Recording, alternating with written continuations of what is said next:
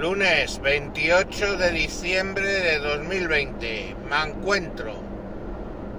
Me encuentro reflexionando sobre la vida. Y no, no es una inocentada propia del 28 de, de diciembre. Este capítulo quizás se quede un pelín largo, pues lo pones a más velocidad o dejas de escucharlo cuando te resulte molesto. El motivo por el que estoy reflexionando sobre la vida es eh, porque ayer grabaron dos, dos amigos podcasters, eh, al cual uno de ellos le considero un muy muy buen amigo que me ha ayudado en momentos bastante chungos eh, en lo personal y espero haberle ayudado yo en alguno de los suyos. La vida es chunga, hijos míos. Y, el otro, pues bueno, una persona con la que he grabado y que le tengo mucho respeto, por qué no decirlo. Eh, hablamos de, si lo buscáis en Twitter, en Twitter, arroba converso72, que no le gusta que digamos su nombre, pues se queda en converso72, y hablamos de arroba poliorcetes, que es eh, Juan Luis Chulilla. Grabaron sobre, en principio iban a grabar sobre la pena de muerte, pero digamos que como bonus extra se habló bastante y no poco de aborto y eh, eutanasia. Curiosamente, eh, la cuestión del de la pena de muerte bueno, empecemos por los bonus extra. En la cuestión de el aborto y de la eutanasia, pues no puedo coincidir más con ellos. ¿De acuerdo? Eh, algún día hablaré de quizás más extensamente de eso. Pero bueno, la cuestión al final es eh, que lógicamente pues no están muy de acuerdo, sobre todo con la banalización que implica ambos conceptos, o sea, con la banalización que hay ahora mismo en la sociedad al respecto de la muerte.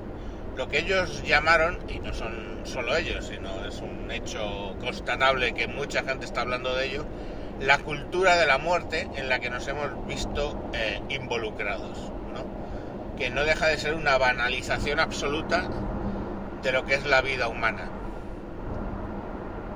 Señalaban lógicamente, eh, lo paradójico que es entre la progresía defender aborto y eutanasia, pero estar en contra de la pena de muerte. Alguien pues que ha matado a cuatro o cinco personas tiene, según esa progresía, derecho inalienable a la vida pero un feto o una persona con una enfermedad terminal lo que tienen es derecho, en el caso segundo, a morir y en el primero pues ni siquiera se le concede derecho. Básicamente se le se dice que es parte del cuerpo femenino y como tal pues se lo estirpa si lo considera apropiado. Lo cual incluye varias mentiras, ¿vale? Porque mm, el feto no es parte del cuerpo femenino desde el punto de vista genético, es otro ser. Eh, hablaban de cierta ministra que había dicho sí, pero no es un ser humano, es un ser, pero no, no un humano. Bueno, en fin. Eh, la estupidez infinita que gastan la progresía es importante. Pero fijaros que siendo amigos, eh, considerándolos intelectualmente superiores a mí, eh, sin ningún género de dudas, quiero decir, entre otras cosas en materia, digamos, de la que tratamos, ¿no? Materia ética. Eh, no estoy de acuerdo con el tema de la pena de muerte. Ellos estaban a favor de la pena de muerte, eh, básicamente en el caso de una muerte. O sea, si se traspasa la línea roja definitiva, que es matar voluntariamente a otro ser humano, ellos consideran que la pena razonada y razonable es matar a ese ser humano. Y es difícil quitarle razón, ¿eh? Quiero decir, eh, lo argumentan muy bien y, y bueno, pues es su, su, pensamiento. En el caso de Converso 72 es, pastor evangelista, que es conoce la Biblia y conoce no solo el tema de la Biblia, sino eh, puede hablar de moral y de ética eh, con mucho conocimiento. En el caso de Juan Luis, aparte de ser antropólogo, con lo cual puede ver ese tipo de cuestiones desde un punto de vista netamente digamos, desde la visión que da, la perspectiva que da la antropología, ver a tu especie y su comportamiento. Pero aparte, bueno, pues él eh, tiene una formación, eh, digamos, religiosa importante. Él es unionista, que es una rama del cristianismo, quizá la más perseguida. Eh, bueno, no fundada, pero sí basada, o bueno, que se le tiene como padre a Miguel Servet,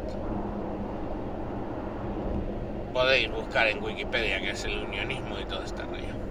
No me voy a extender. Pero bueno, ambos, eh, lógicamente, tienen una cosmovisión donde existe un ser supremo llamado Dios, eh, omnipresente, omnipotente, infinitamente bondadoso. ¿Qué ocurre? Que parece paradójico que alguien como yo, que soy agnóstico, o si queréis ateo, pero vamos, me parece una tontería llamar ateo, yo considero que me es indiferente que exista un Dios, básicamente porque lo que no creo es que sea casi al 100% de seguridad que sea omnipresente. No puede no lo es que sea omniconsciente es probable que no muy probable en mi opinión. Y desde luego lo que no es es infinitamente bondadoso. Yo creo que Dios caso de existir creó el universo o bien fortuitamente o bien con un propósito o bien por el hecho de querer crearlo, poder crearlo, pero a partir de ahí es bastante difícil para mí creer que tenga influencia sobre lo que sucedió. Con lo cual al final pues mi Dios es caso de existir, insisto como mucho es para que funcione como primera causa, ¿no? Y ahí pues os vais a Santo Tomás, Aristóteles o quien queráis para entender lo que son las primeras causas. Pero yo estoy en contra de... Estoy en contra en general de cualquier muerte voluntaria porque lo considero un fracaso de la sociedad. Fijaros, ¿qué sentido tiene para mí la vida? ¿No? Porque es algo que les cuesta tremendamente a, los creyentes pensar que los que no creemos tenemos o vemos algún sentido la vida. Mi sentido de la vida es el hecho de que pertenecemos a una especie que cualquier animal sobrevive él para extender sus genes y a animales más avanzados sobreviven y viven para proteger a su especie, a su camada, a su Es decir, no somos cocodrilos que dejamos los huevos por ahí y nos vamos. Y aún así un cocodrilo tiene la pulsión de extender sus genes. Pues esas pulsiones que negamos porque nos creemos bastante inteligentes, pues las tenemos exactamente igual. Con lo cual el sentido de la vida es hacer las cosas, hacer cosas que ayuden lo primero a tu familia inmediata, a tu tribu, pero por supuesto que ayuden a tu especie a alcanzar el destino que yo considero que es para el que estamos programados genéticamente, que es extendernos algún día hasta ocupar con suerte, si no nos volvemos estúpidos todos, a extendernos por toda la galaxia, digamos, que eso llevará eones, no digo que vaya a ser de hoy a mañana. Y seguiremos evolucionando seguramente en el momento en que nos extendamos por la galaxia y digamos que la interconexión entre distintas eh, ramas de lo que es la especie humana sean difíciles, pues seguiremos evolucionando. ¿Hacia qué? Pues no lo sabemos. Pero creo que es nuestro destino como especie. Es nuestra pulsión, es nuestra necesidad extender esos genes. Es nuestra necesidad ayudar a otros a que extiendan esos genes. Eso es lo que hace que seamos buenos con otras personas porque estamos ayudando en principio a esa persona a que cumpla sus objetivos y a la especie en general porque le estamos ayudando a que uno de sus miembros pueda extender o pueda cumplir sus objetivos. Que no todos pueden ser genes, pueden ser lo que Richard Dawkins, un Dawkins, aunque a veces es bastante Donkin. Eh, llama los memes, ¿no? Que sí, nos hace ahora mucha gracia lo de los memes. Pero los memes son ideas que un ser humano tiene y que luego se extienden, ¿no? Como nace, o sea, son, son ideas de alguien que luego eso se va extendiendo y forma parte de el conocimiento común de nuestra especie. Ya sea por escrito, por vía oral, por vía lo que queráis. Entonces al final, ese es mi sentido. Quiero decir, yo puedo entender que alguien voluntariamente, porque es así, decida terminar con la vida de otro para conseguir algo que él tiene, o por puro odio, por pura venganza, por puro tú no vas a seguir aportando a la sociedad. Pero en definitiva, eh, primero que es un fracaso de la sociedad no haberlo detectado.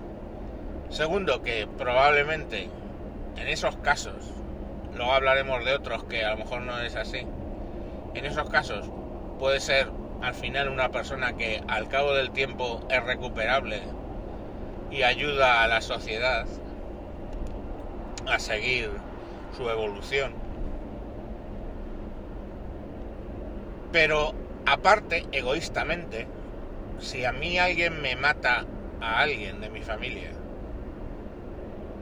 yo, dado que no creo en una trascendencia como los católicos, los cristianos o como la mayoría de las religiones, una vida después de la vida, o después de la muerte, como queráis decirlo, pues dado que no creo en eso, el hecho de matar a alguien es acabar con su sufrimiento o con su necesario sufrimiento para que evolucione como persona y vuelva a la sociedad. Entonces, eh, considero bastante más horroroso, desde mi óptica de que no existe una vida después de la muerte, el hecho de que extingan, eh, de que estar ahí constantemente, día tras día, levantándome, yendo a desayunar, desayunando en un cuarto de 3x3, viviendo en un cuarto de 3x3, lo considero bastante más horroroso que el hecho de que me maten y deje de ser consciente. Si ya no soy consciente, directamente ni aporto nada, ni sufro, ni pago por lo que he hecho, ni absolutamente nada. O sea, yo entiendo que desde la óptica religiosa matarle tiene el sentido de que le estás juzgando en base a la ley no ya de Moisés sino de Noé y le estás juzgando y sabes que va a ir a un sitio donde va a pagar por sus pecados. O no, pero bueno, lo dejas en manos de Dios según la óptica, insisto, judio-cristiana. Pero según mi, mi, óptica es simplemente esa persona se extingue su conciencia y ya. Entonces, mmm, yo sí creo que es posible en muchos casos la recuperación de la persona, que a lo mejor no es un proceso de un año, de ocho años, y es un proceso de vital, por eso yo creo en la cadena perpetua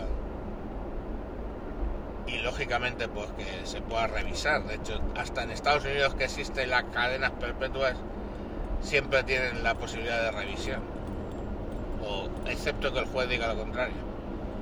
Y cuando el juez dice lo contrario es porque asume que no hay posibilidades de, de que se redima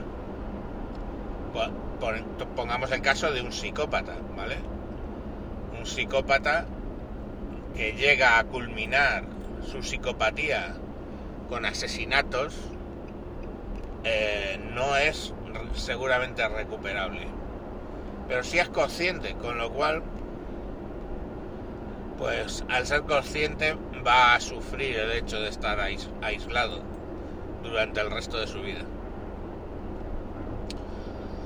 qué sentido tenga ese sufrimiento, pues reivindicación, lógicamente, de la víctima. Eh, que podéis llamarlo venganza, pues llamarlo como queráis, conveniente. Pero al final tenéis que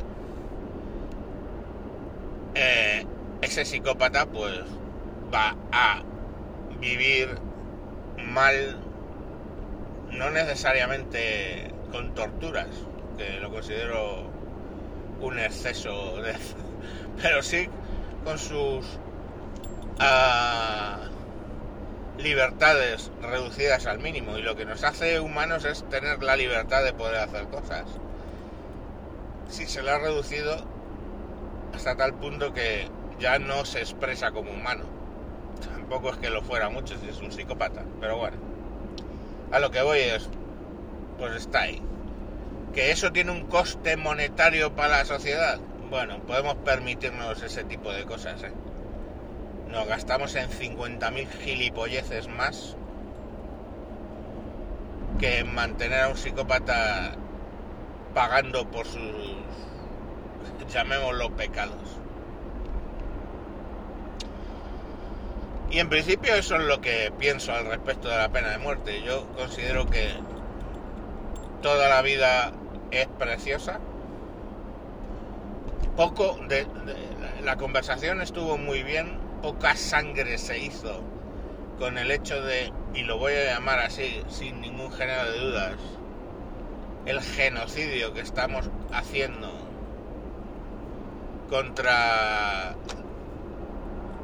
los niños con síndrome de Down, que básicamente te hacen la prueba y los matas directamente es así. Lo tenemos. Y, tanta y tanta gente lo tiene tan interiorizado que no lo ven ni mal. O sea, no. ¡Ala! ¡Ay, que tiene un cromosoma de más! ¡Pum! ¡A la mierda! Cuando son gente que puede aportar perfectamente a la sociedad. ¿eh? Hay niveles, hay grados, hay de todo. Pero fijaros que incluso los eh, registros fósiles muestran a gente que estaba sin dientes y sin embargo eh, su tribu la seguía alimentando, o sea, masticaban la comida por ellos. ¿Y eso por qué? Porque valoraban la, valoraban como ser humano. Pues ese tipo de cosas lo hemos perdido, ¿no? O sea, ah, es que no eres completamente válido. Bueno, pues lo matamos. Y ahora va a pasar, ¿eh? Porque eso sí que lo hablaron largo y tendido del caso holandés, donde ya se está viendo a qué deriva cuando haces leyes de eutanasia, donde directamente pues a los abuelos se les empuja amablemente a que se suiciden porque ya en realidad si se han quedado solos, si no tienen a nadie, si ya no tienen amigos, e incluso alguno de ellos no ve sentido de la vida, ¿por qué no te suicidas, no? Y cuando os digo que alguien aporta algo, fijaros, conocéis lo del efecto mariposa, ¿no? Que en sistemas caóticos, y desde luego la vida lo es, una pequeña cosa puede tener unas repercusiones gigantescas, incluso que no tengas, que tú no seas consciente de que la has tenido, ¿no? Y entonces, ¿quién te dice que esa persona que sí, que tiene una edad, no va a decir en algún momento una frase que le cambie la vida al interlocutor? Que le cambie su cosmovisión, que le cambie sus objetivos en la vida y, y lo que pueda salir de ahí, ¿no? Y quien dice eso lo dice de un crío con síndrome de Down, ¿no? Que te cambian la vida tenerlos. Pues sí, pero ¿por qué asumimos que, que te cambian la vida es algo malo? En fin, que yo no estoy de acuerdo. Lógicamente, claro, en un calentón, pues lógicamente que soy capaz de decir es que a este habría que matarle, extinguirle, no sé qué, pues claro, como todo, a te matan a un hijo y lo que quieres es el ojo por ojo, diente por diente, que es, por cierto, en el, en el, la conversación esta, en el diálogo este, estuvo muy bien explicado el sentido real del ojo por ojo, diente por diente. Eh, y, y, te apetece utilizarlo en el sentido tradicional, ¿no? De pura venganza. Pero el hecho de que eso, de que un ser humano como soy yo, en un momento dado quiera eh, extinguir la vida a otro, no quiere decir que eso sea bueno como sociedad, ¿de acuerdo? Y que tengamos que tenerlo como norma. Y bueno, pues eso es lo que os quería contar. 22 minutos, 23 van a ser. Y bueno, a esto os pondré el enlace al diálogo este en los comentarios. Si no, lo buscáis en YouTube, en Vidas en Red, o si lo queréis en audio, que es perfectamente funcional, buscáis Vidas en Red Spreaker en vuestros buscadores. Porque si buscáis Vidas en Red puede saliros la versión antigua. Eh, de vuelta para los podcasters, señores, utilicen FitBurner o FitPress para enmascarar a su sitio de hospedaje y no les pasarán esas cosas. Que cuando cambien de hospedador tengan que cambiarle el nombre al podcast o decir que busquen buscando otras cosas. Bueno, pues eso, que me estoy enrollando. Ah, y una cosa muy importante a todos los que escuchen este podcast de hoy y básicamente consigan enviar una carta a mi domicilio poniendo si quiero blanqueamiento anal, se les facilitará un bono gratuito para blanqueamiento anal. Eh, bueno, pues con un gran descuento. Espero que así todos los anos de España que escuchan el mancuentro puedan tener un blanco bonito y que ese oscuro orificio pues tome un brillo especial en vuestras vidas. Un saludo y hasta próximas veces. Adiós.